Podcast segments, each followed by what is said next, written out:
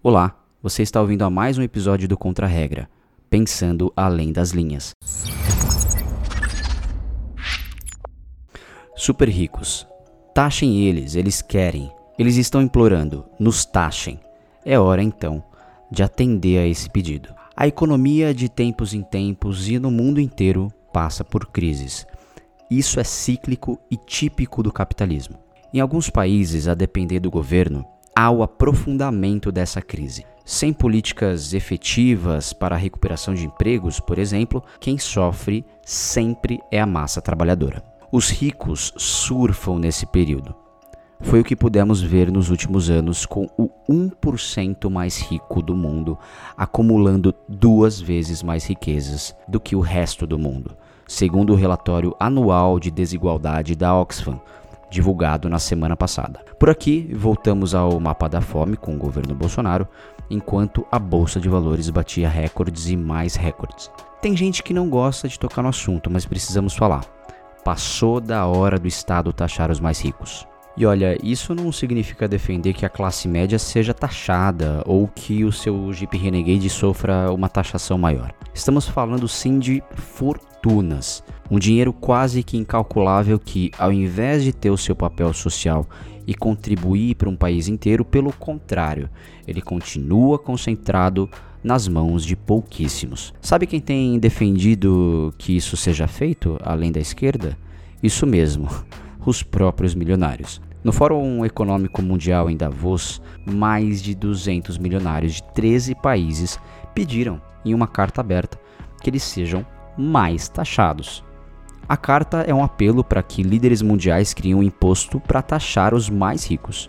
A maioria destes que assinaram a carta é dos Estados Unidos e do Reino Unido, mas ainda há entre eles alemães, canadenses, holandeses, franceses, italianos e suecos não há brasileiros na lista.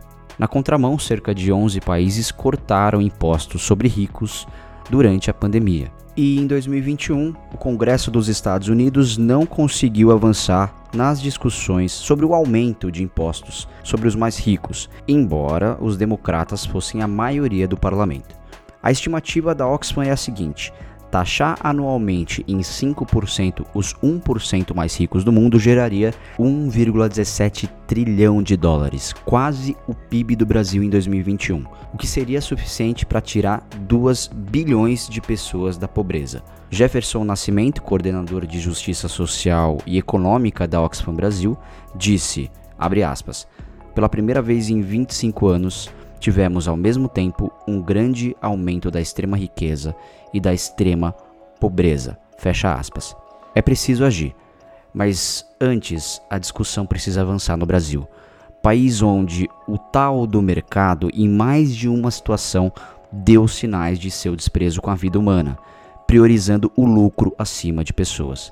E toda vez que se fala em benefícios sociais ou distribuição de riquezas, alguém da Faria Lima passa mal um bilionário emite um milhão de vezes mais carbono do que uma pessoa média e tem duas vezes mais probabilidades do que o investidor médio de investir em indústrias poluidoras, como as de combustíveis fósseis.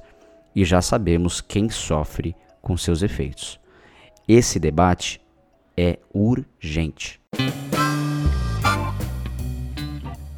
Você consegue acessar o mesmo conteúdo deste episódio na nossa newsletter via Substack. Basta acessar contraregra.substack.com e colocar o seu e-mail. Você também consegue ouvir esse episódio em qualquer plataforma de sua preferência.